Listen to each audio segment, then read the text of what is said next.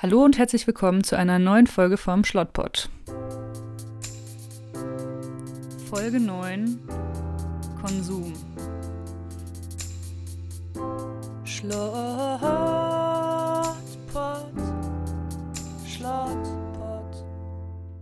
Das Thema der heutigen Folge ist ähm, Konsum und wir leben ja gerade in krassen Zeiten.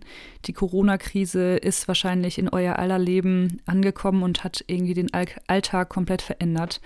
Ähm, und ich möchte irgendwie gerne mit diesem Podcast meinen Teil dabei, dazu beitragen, dass hier niemandem langweilig wird, man über Dinge nachdenken kann, die wichtig sind. Und ähm, ja, letztendlich bedeutet auch diese Krise für mich, dass ich endlich mal Zeit habe, ein schon lange ähm, geplantes Thema, nämlich Konsum, hier zu bearbeiten und zu besprechen. Und ähm, ja, ich würde sagen, wir legen einfach direkt los.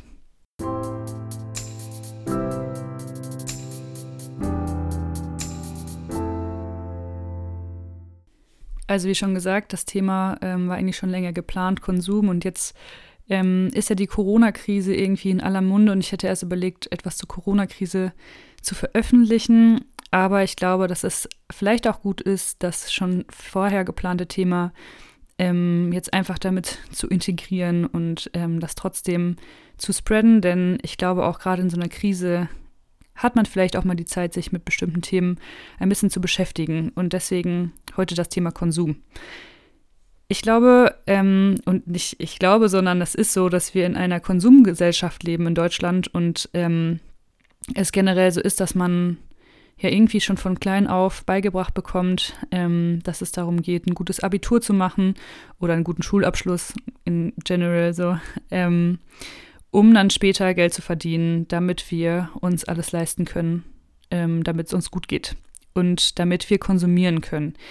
Ähm, da geht es natürlich in allererster Linie um lebenswichtige Dinge, sowas wie Essen, Miete, Strom, Wasser und so weiter und so fort.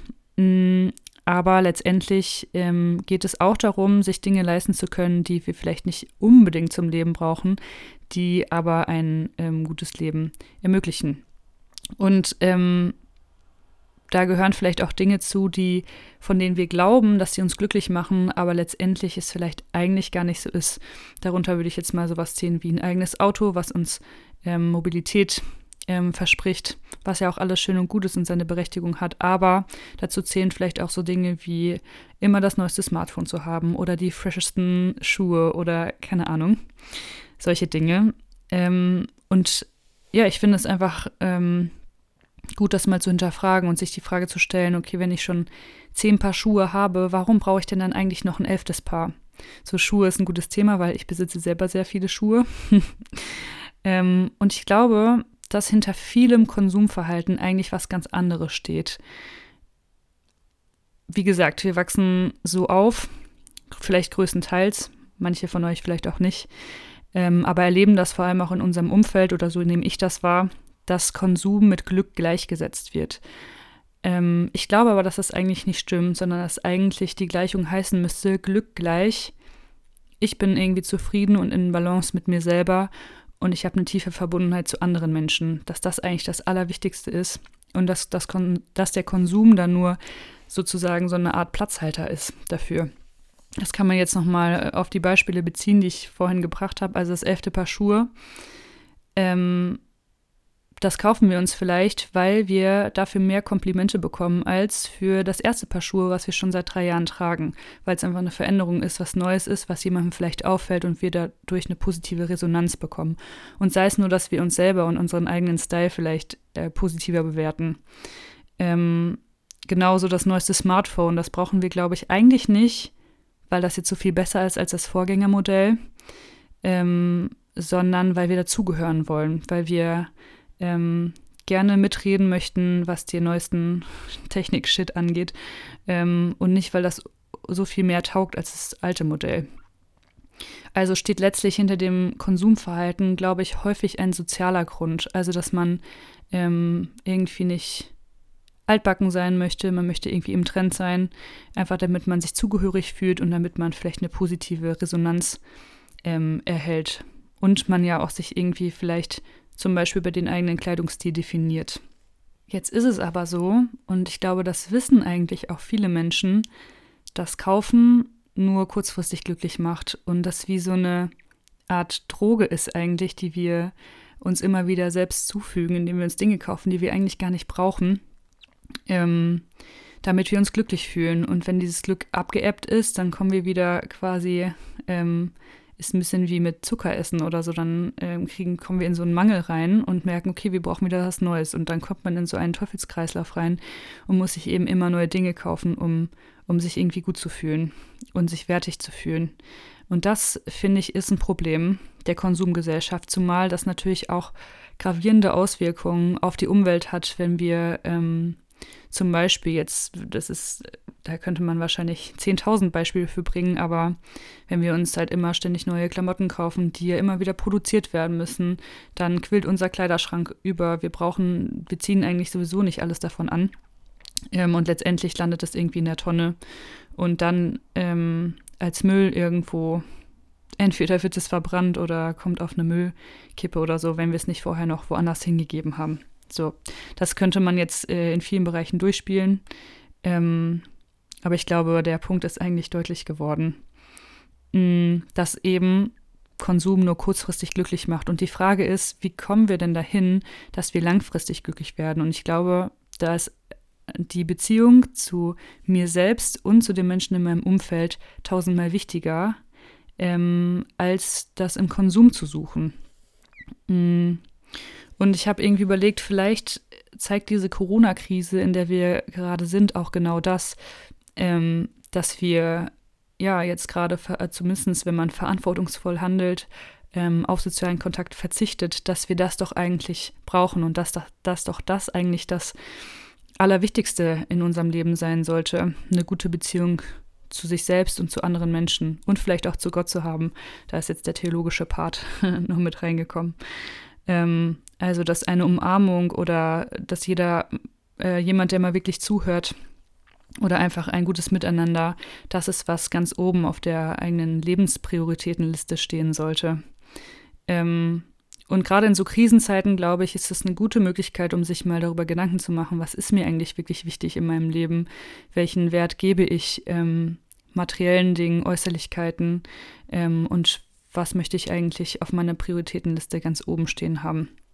Und ich hatte auch noch im Kopf, als ich über das Thema nachgedacht habe, ähm, dass ich das selber schon ähm, beim Pilgern irgendwie erfahren habe, dass mir das immer total gut tut, ähm, mich da zu entschleunigen, aber auch zu merken, hey, ich brauche gar nicht viel, um glücklich zu sein, um ein gutes Leben zu haben, nämlich eigentlich nur einen Rucksack voller Dinge ähm, und Menschen, mit denen man sich unterhalten kann, die interessant sind, ähm, mich neu inspirieren oder halt auch einfach die Dinge entschleunigt wahrzunehmen. Also sprich, sich einfach mal ähm, die Natur auch anzuschauen und nicht nur an sich vor, vorbeirauschen zu lassen, das Handy ein bisschen liegen zu lassen. Das ist natürlich jetzt gerade in der Krise gar nicht so leicht, ähm, noch auf das Handy verzicht, zu verzichten, aber es liegt ja auch daran, dass da die Sozialkontakte gepflegt werden, was ja auch wiederum gut ist. Also es ist so ein bisschen so eine ambivalente Sache.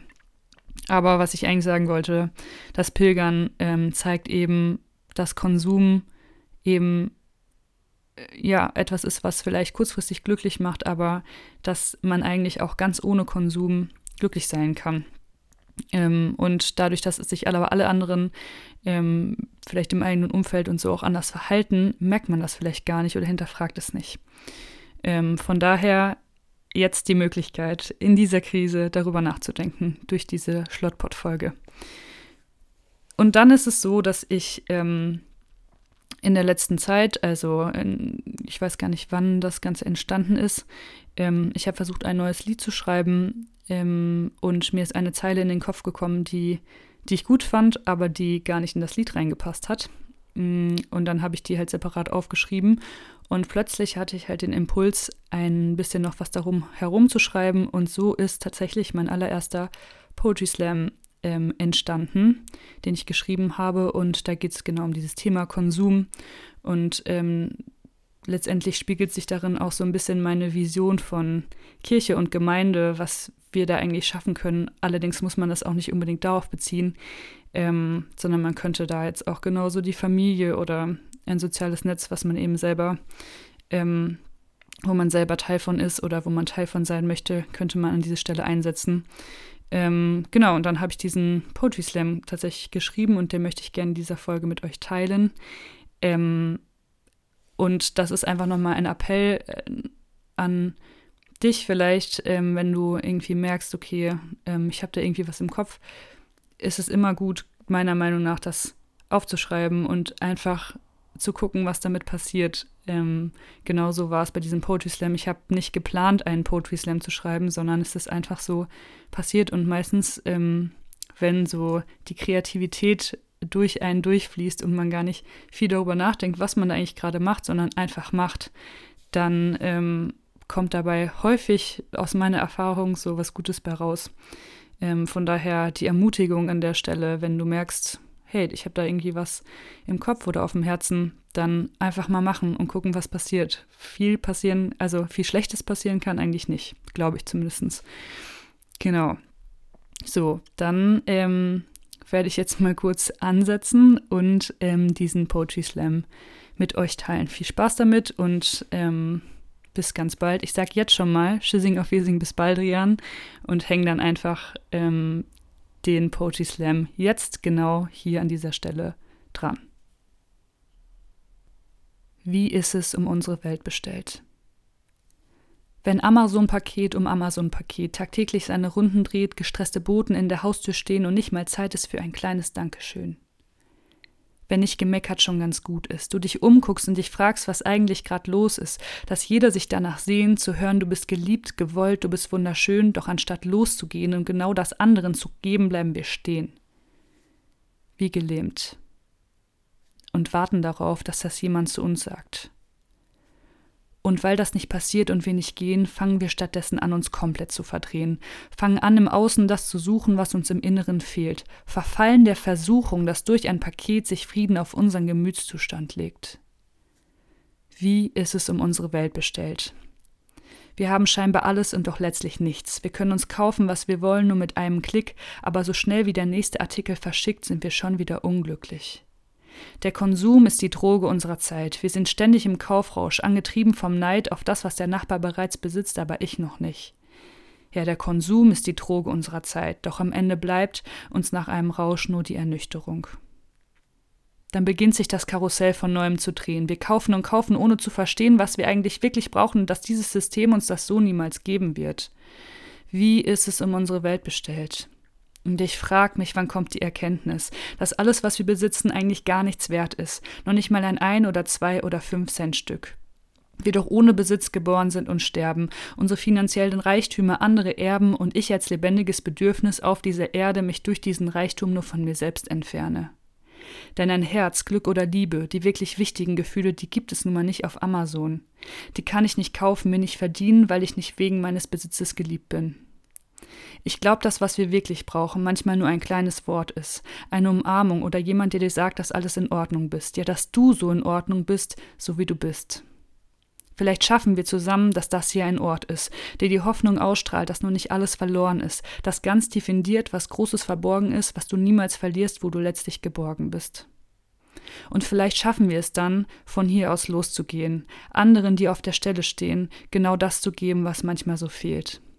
Und wenn die dann wiederum nur einem weiteren Menschen guttun, dann ist meine Hoffnung und meine Vision eine Wertschätzungskettenreaktion. Wie ist es um unsere Welt bestellt? Ich glaube, das entscheiden letztlich wir selbst.